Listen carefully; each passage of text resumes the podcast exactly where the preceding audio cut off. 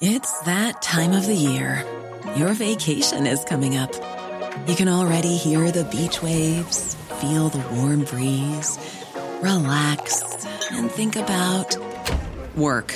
You really, really want it all to work out while you're away. Monday.com gives you and the team that peace of mind. When all work is on one platform and everyone's in sync, things just flow wherever you are. Tap the banner to go to Monday.com.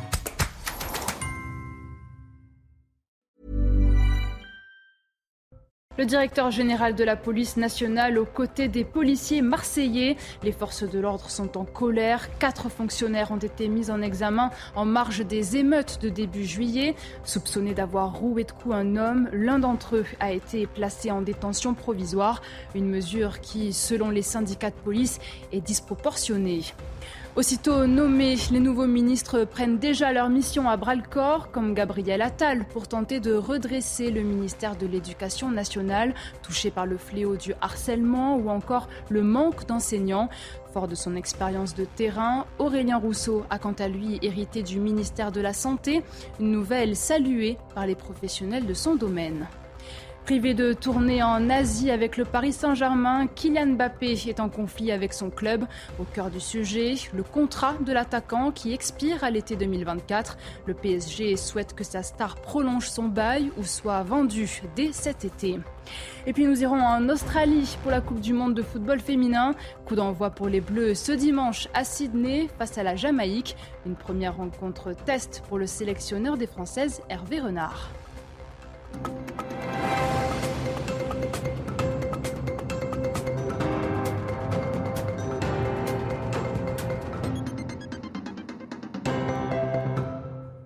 Bonsoir, soyez les bienvenus sur CNews. Heureuse de vous retrouver pour votre édition de la nuit. À la une de l'actualité, les policiers en colère et exténués. Le directeur général de la police nationale s'est rendu à Marseille ce samedi. Frédéric Vaux a rencontré les effectifs des brigades anticriminalité affectés par l'incarcération d'un des leurs en marge des émeutes de début juillet. Depuis, les arrêts maladie des agents se multiplient. Les syndicats ont appelé les policiers de France à ne remplir que les missions essentielles. Corentin Brio. De nombreux policiers marseillais déclarés en arrêt maladie. En réalité, une grève déguisée pour montrer leur solidarité, mais surtout leur fatigue fait malheureusement partie de, ces policiers qui ont abandonné. J'emploie ce mot avec dépit euh, parce qu'aujourd'hui, on, a tous compris qu'on euh, peut répondre euh, à la, on ne peut répondre à l'abandon de l'État que par l'abandon. Croyez que c'est normal qu'un policier aille en prison alors que des multirécidivistes, sans aucune garantie de représentation, soient libérés? Le placement en détention provisoire d'un policier sonne comme un nouveau ras-le-bol dans la cité phocéenne, où les conditions de travail sont de plus en plus difficiles. 80 gamins qui viennent pour piller un magasin que vous arrivez à 7 en face. Comment voulez-vous que nous fassions pour interpeller ces gamins-là? On ne va pas leur donner un, paquet de frestagada. Ils, ils, ne croiront jamais, ils ne respecteront jamais cela. Donc il y a un, minimum de, violence légitime à, utiliser, de force légitime à utiliser, sinon on n'y arrive pas. Une colère qui est justifiée selon certains observateurs, au vu des conditions de détention on applique des, manières de faire qu'on n'applique pas aux truands. C'est tout à fait normal qu'il y ait cette, gronde, cette, révolte qu'il va falloir calmer le plus rapidement possible, bien évidemment. Dans les Bouches du Rhône, environ 450 policiers sont officiellement en arrêt maladie. Le remaniement a eu lieu en fin de semaine. Gabriel Attal a hérité d'un ministère sous tension, celui de l'éducation nationale et de la jeunesse, l'une des priorités du second quinquennat d'Emmanuel Macron. Et le nouveau ministre n'a pas attendu longtemps avant de fixer un cap. Adrien Fontenot et Adrien Spiteri. Il est le plus jeune ministre à la tête de l'éducation nationale. Mais à 34 ans, Gabriel Attal ne manque pas d'ambition pour redresser son nouveau ministère. Nous devons remettre le respect de l'autorité et les savoirs fondamentaux au cœur de l'école. L'école doit être pleinement le lieu où l'on forme des républicains et des esprits émancipés, un lieu où s'exerce l'autorité du savoir. Mon deuxième objectif, c'est de garantir que chaque élève, chaque jour de l'année, aura un professeur face à lui, parce que nous aurons des professeurs heureux d'être au travail et d'enseigner. Des changements concrets et visibles dès l'année prochaine, alors qu'il manque toujours 3100 professeurs pour la rentrée. Une tendance qui n'est pas sans rappeler la période 2017-2021 où chaque année dans le primaire et secondaire, plus de 1000 enseignants manquent à l'appel. Remettre le travail au centre de l'école et ne plus permettre au harcèlement d'y entrer. La lutte contre le harcèlement scolaire est une exigence morale absolue. Comment accepter que des enfants viennent à l'école avec la boule au ventre? Comment accepter que des enfants se donnent la mort à cause de ce qu'ils vivent à l'école? L'école, ce doit être pour tout le monde le lieu de l'insouciance, le lieu où les destins se réalisent. Autre chantier pour le nouveau ministre de l'Éducation nationale, faire baisser les atteintes à la laïcité dans les écoles et ajuster la réforme du baccalauréat. Les vacances ne sont pas d'actualité pour le président de la République. Emmanuel Macron est attendu dès lundi en Océanie. Une tournée d'une semaine entre la Nouvelle-Calédonie, le Vanuatu et la Papouasie-Nouvelle-Guinée. Un déplacement sensible pour le chef de l'État, mais vital pour sa stratégie de renforcer l'influence de la France dans le Pacifique. Maxime Lavandier. Agenda chargé pour Emmanuel Macron. Monsieur le Président de la République, le remaniement terminé, le chef de l'État se rend en Océanie pour une tournée d'une semaine. Après un premier déplacement en 2018, Emmanuel Macron est attendu à Nouméa ce lundi soir. Une visite sensible étalée sur deux jours où il sera question d'évoquer le futur statut de l'archipel après trois référendums clivants sur l'indépendance du territoire. Le président de la République se rendra ensuite au Vanuatu le 27 juillet, puis en Papouasie-Nouvelle-Guinée le 28. Objectif pour le chef de l'État, décliner sa stratégie en Asie-Pacifique pour réengager la France dans cette région. Une visite que l'Élysée qualifie d'historique. Dernier président français à s'être rendu au Vanuatu est Charles de Gaulle en 1966, quand cette dernière s'appelait encore les Nouvelles Hébrides. Seul territoire absent du programme, Wallis et Futuna, longtemps évoqué, le chef de l'État a finalement renoncé à ce déplacement en raison de contraintes logistiques. À noter que lundi, depuis Nouméa, Emmanuel Macron donnera une interview aux journaux télévisés du 13h chez nos confrères de TF1 et de France 2. Vendredi, le chef de l'État avait dressé en préambule du Conseil des ministres un premier bilan des 100 jours d'apaisement décrétés après la contestée crise des retraites. Dans le reste de l'actualité, les conseillers bancaires de plus en plus agressés par leur clientèle. Après la pression au travail, suit la désillusion avant la démission. Des agressions qui ne sont bien sûr pas sans conséquences. Les explications de Sarah Fenzari. Les relations entre les clients et les employés de banque ne sont pas toujours paisibles, plombées par un contexte socio-économique difficile. Les conseillers bancaires sont en première ligne et comme tout métier au contact du public, ils doivent faire face à des tensions croissantes. Selon une analyse de la direction de l'animation de la recherche des études et des statistiques menée en 2020, les employés des banques et assurances font partie des catégories d'emploi les plus stressées. Près de 35% d'entre eux déclarent avoir subi une agression verbale ou physique au cours des 12 derniers mois, contre 18% en moyenne chez un actif. S'ensuivent de nombreuses rotations des effectifs dues aux démissions qui s'enchaînent. Mais attention, pour conserver votre compte bancaire, il faudra garder vos nerfs. D'après un arrêt de la Cour de cassation du 13 décembre 2016, tenir des propos agressifs peut donner droit de clore le compte bancaire et même de mettre fin à votre crédit. L'été est pleinement lancé et sur les routes, les contrôles s'intensifient. Vitesse, somnolence, mais aussi stupéfiants. Les équipes de gendarmerie ne laissent rien au hasard. C'est le cas en Isère où nos équipes ont suivi l'escadron départemental de sécurité routière. Reportage de Célia Judas avec Olivier Matiné. À l'intérieur, sur les, sur les gencives, sur la Sur ce péage de l'A43 près de Lyon, les gendarmes ont une arme imparable, le test salivaire. En quelques minutes seulement, il permet d'établir la présence ou non de consommation de drogue. La salive va donc, avec le réactif, ben, nous montrer si oui ou non madame conduit sous emprise de stupéfiants. THC, cocaïne, héroïne ou opiacés. Et parmi les conducteurs, certains ont plus de chance que d'autres. Cet homme pense être négatif. Tranquille, normalement, ouais, tranquille. Mais en réalité. Le résultat positif au stupéfiant. Ça me surprend parce que aujourd'hui, j'ai pas consommé par exemple. Sa dernière consommation de cannabis remonte à hier soir, mais en réalité, cette drogue est détectable 4 à 6 heures après la dernière prise pour un fumeur occasionnel, jusqu'à 24 heures pour un fumeur régulier et jusqu'à 8 jours pour un fumeur intensif et quotidien. Qu'il fume régulièrement ou non. La sanction pour ce conducteur testé positif aux stupéfiants est sans appel. il va faire l'objet d'un délit de conduite euh, sous l'empire de, prise de stupéfiants. Hein, euh, et donc euh, il va avoir une rétention immédiate du permis de conduire. donc dès maintenant, il ne peut plus reprendre le volant. Enfin, le refus de se soumettre à un test salivaire visant à détecter des stupéfiants est un délit. Il est passible de 4 500 euros d'amende, de deux ans d'emprisonnement et d'un retrait de 6 points sur le permis de conduire. Outre les vacances, l'été va malheureusement de pair avec les noyades. Selon les derniers chiffres de Santé publique France, entre le 1er juin et le 12 juillet, 362 noyades ont été enregistrées dans le pays, dont près d'un tiers ont entraîné le décès de la personne, en grande majorité des adultes, un nombre de noyades en recul de 9% par rapport à la même période en 2022. L'actualité nous emmène en Espagne. La droite et l'ultra-droite seront-elles bientôt au pouvoir? Avec les législatives prévues ce dimanche Pedro Sanchez du Parti socialiste ouvrier espagnol pourrait perdre sa place de Premier ministre. Les précisions de Dunia Tengour. Les Espagnols sont attendus ce dimanche dans les urnes, un scrutin très observé en Europe puisque le pays pourrait basculer à droite grâce au jeu des alliances et ainsi déloger la gauche très fragilisée de Pedro Sanchez au pouvoir depuis 2018. Immigration, question de genre ou encore lutte contre les indépendantismes, le parti d'extrême droite Vox a réussi à s'imposer dans les débats.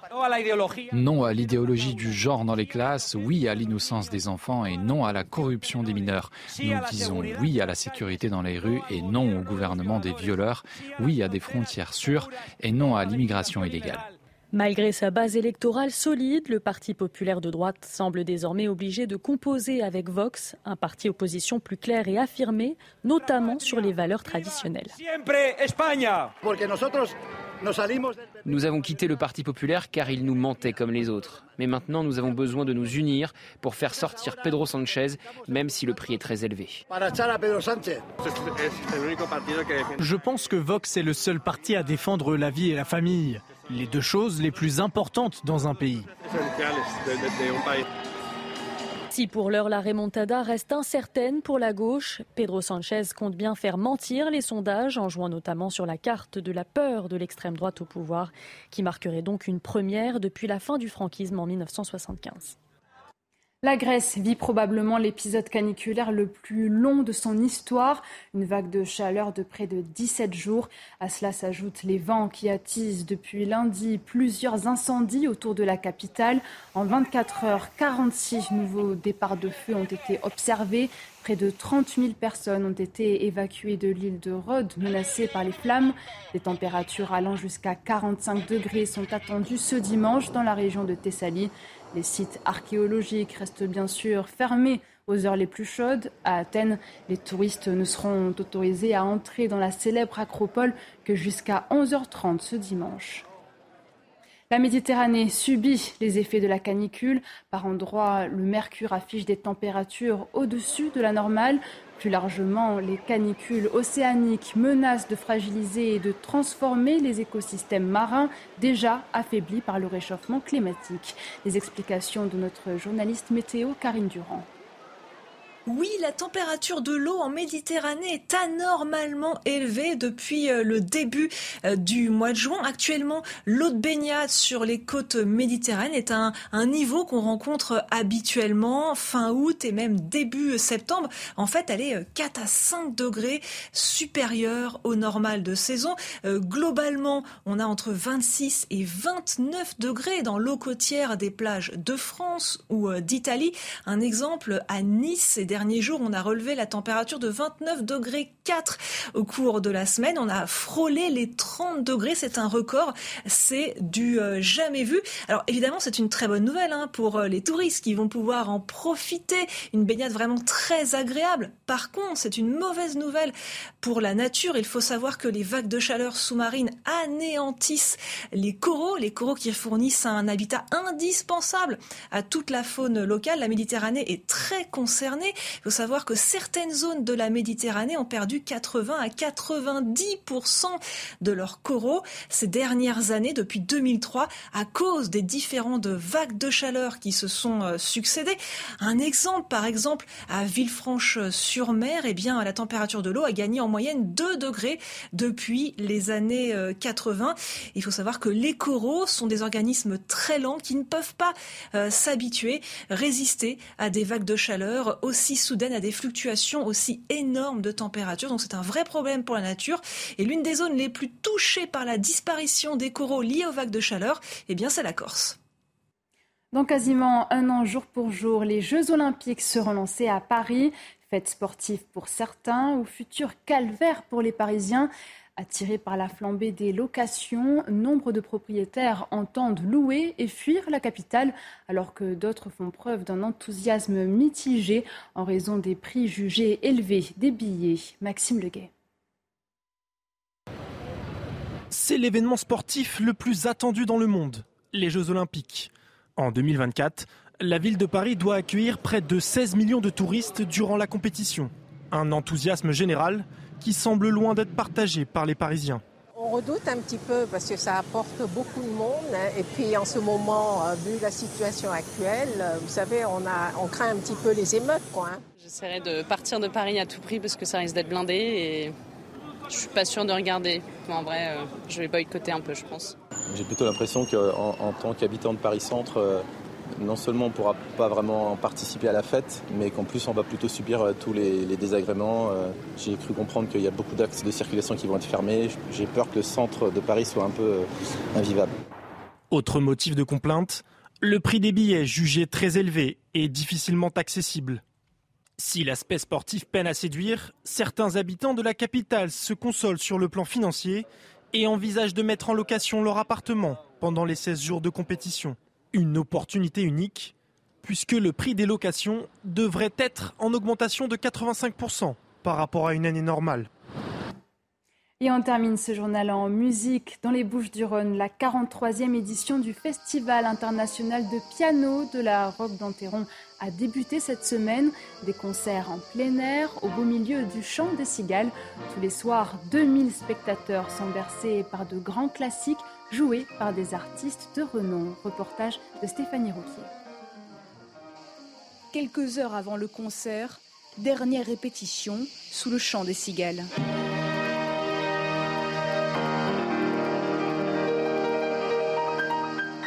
La 43e édition du Festival international de piano de la Roque d'Enterron s'ouvre avec l'artiste Bertrand Chamaillou et l'intégrale des concertos de Beethoven.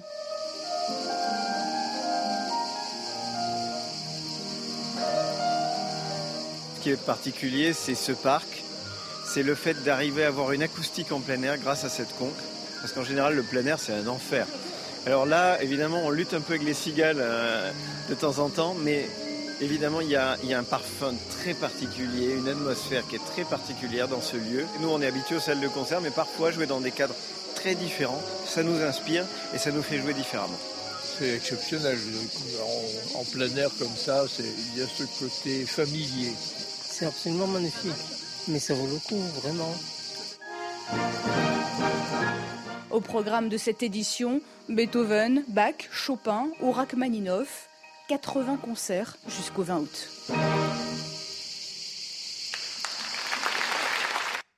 L'avenir de Kylian Mbappé au PSG est plus incertain que jamais. On en parle dans le JT Sport. Fracture entre Paris et Kylian Mbappé qui ne fera pas la tournée du club au Japon et en Corée du Sud. L'attaquant de 24 ans est poussé vers la sortie par le PSG.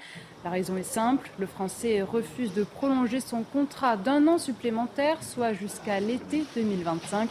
Résultat, le club parisien souhaite prolonger le joueur ou le vendre pour ne pas le laisser quitter gratuitement le club. Direction Sydney et la Coupe du Monde de football féminin. Les Bleus font leur entrée dans la compétition ce dimanche pour leur premier match face à la Jamaïque. C'est enfin le grand test en match officiel pour Hervé Renard en tant que sélectionneur. Rendez-vous donc à midi ce dimanche pour soutenir les tricolores. Toutes dernières infos en attendant avec Ludovic de Rouen. On est à quelques heures maintenant de ce premier match de l'équipe de France dans ce Sydney Football Stadium. France-Jamaïque ce dimanche à midi heure française. Deux nouvelles côté bleu la bonne.